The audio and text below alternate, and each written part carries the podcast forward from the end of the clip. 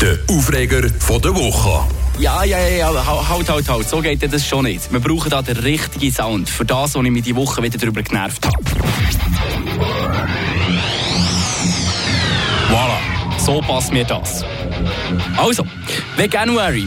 Was soll das eigentlich? Ich meine, ja, vor ein paar Wochen haben wir uns noch über die hier im Internet lustig gemacht. Bist du vegan für Rosalinde oder brutal gegen sie? Die militante Veganerin, so heisst die gute Frau. Die Rosalinde ist übrigens eine Sau, also ja wirklich tatsächlich eine Sau, eine richtige Sau. Damals, wo genau das Video kursiert ist, haben es alle zusammen lustig gefunden. Und jetzt Veganuary hier, Veganuary dort. Wenn ich am Bahnhof warte, sehe ich vegane Hamburger. Bin ich auf Insta, bekomme ich irgendwelche vegane Schnitzel vorgeschlagen. Und der Hammer an dieser ganzen Sache, ihr werdet es am Ende morgen auch noch sehen als Video bei uns auf dem Radio FR Instagram-Account. Jetzt schickt uns doch tatsächlich adressiert an Leandra, an Joel und an mich vegane Glasse.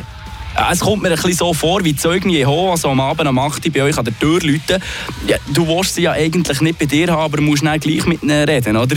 Ausser du machst die Türen nicht auf. Das ist die Lösung von dem Ganzen. Und genau das mache ich ab heute auch. Das ist meine Strategie für den Veganuary. Soll jeder veganuarisieren, was er will, aber ich mache bei dem Ganzen einfach nicht mit und lasse Türen zu. Frische Tag, der Radio FR Morgen mit dem Philipp Wiederkehr. Ja, vielleicht noch schnell wichtig zum Anfügen an dieser ganzen Sache. Bei mir gibt es den Fleisch und Fisch auch nur in Mass. Also nicht etwa, dass ich